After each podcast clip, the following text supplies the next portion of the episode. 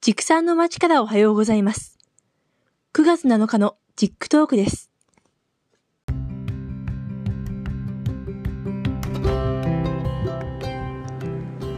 この番組では、世界の農林水産業に関わるニュースを畜産を中心に紹介していきます。通勤や農作業の合間に聞いてもらえたら嬉しいです。私自身、勉強しながら配信を進めていきますので、よろしくお願いします。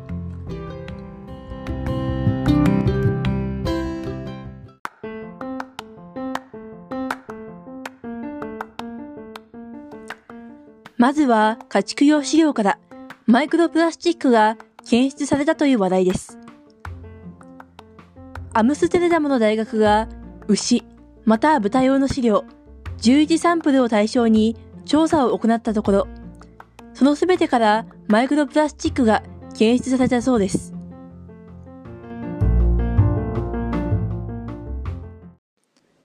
一方で、近隣農家などから購入した砂糖大根やジャガイモなどの生の飼料作物からは、マイクロプラスチックが検出されなかったことから、飼料化のプロセスで加工、混合、包装、輸送などの工程を踏むごとに、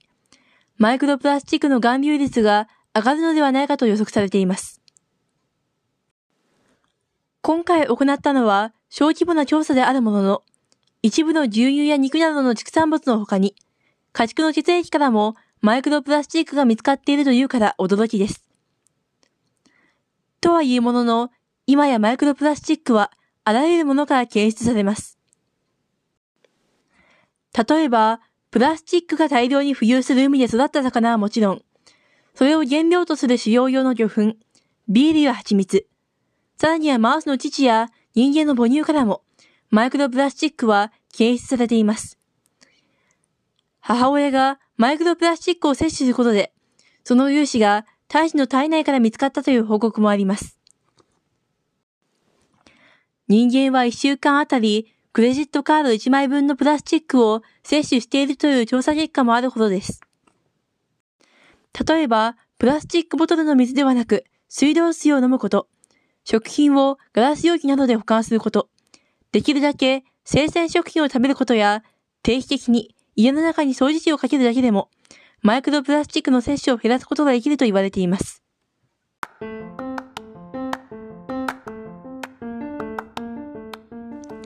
次もプラスチックに関する話題で、プラスチック生産に利用した昆虫を魚の餌にという話題です。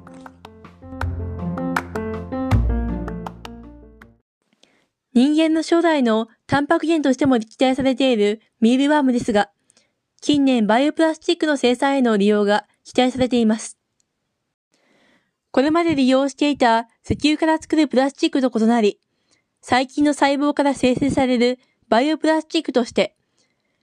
ポリヒドロキシ R カノエイドがあります。PHA と言いますが、これを細菌細胞から回収する方法として、ミールワームを利用できることが最近明らかになりました。PHA を生産する細胞をミールワームに食べさせると、体内で菌体を分解し、PHA の粒子を糞便中に排出します。これをバイオプラスチックに加工するという事実です。今回 PHA 生産に利用したミールワームをさらに魚の餌にしようという試みをマレーシア科学大学が行いました。淡水魚であるティラピアの餌に、これまで利用していた魚粉の代わりに、PHA 生産に利用したミールワームを餌で与えると、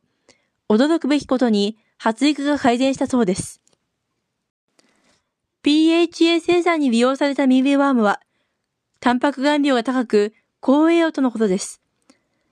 しかも、細菌を大量に食べさせているから、細菌製剤としての役割も示し、魚の腸内細菌を改善する可能性があるそうです。世界的に漁獲量が減少する中、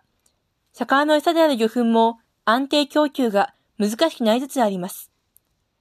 バイオプラスチック生産に利用したミールワームを餌にすることで、プラスチックによる環境汚染を減らし、魚の餌を安定的に供給でき、さらに食べにくい虫ではなく、魚の形で、私たちのタンパク源となります。今後の研究に期待ですね。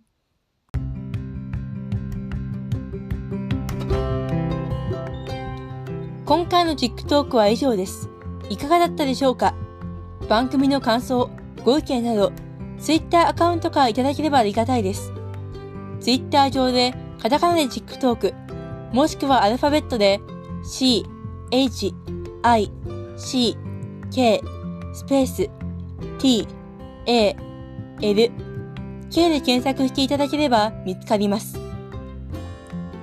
次回も世界の農林水産業に関わるニュースを紹介させていただきます。よろしくお願いします。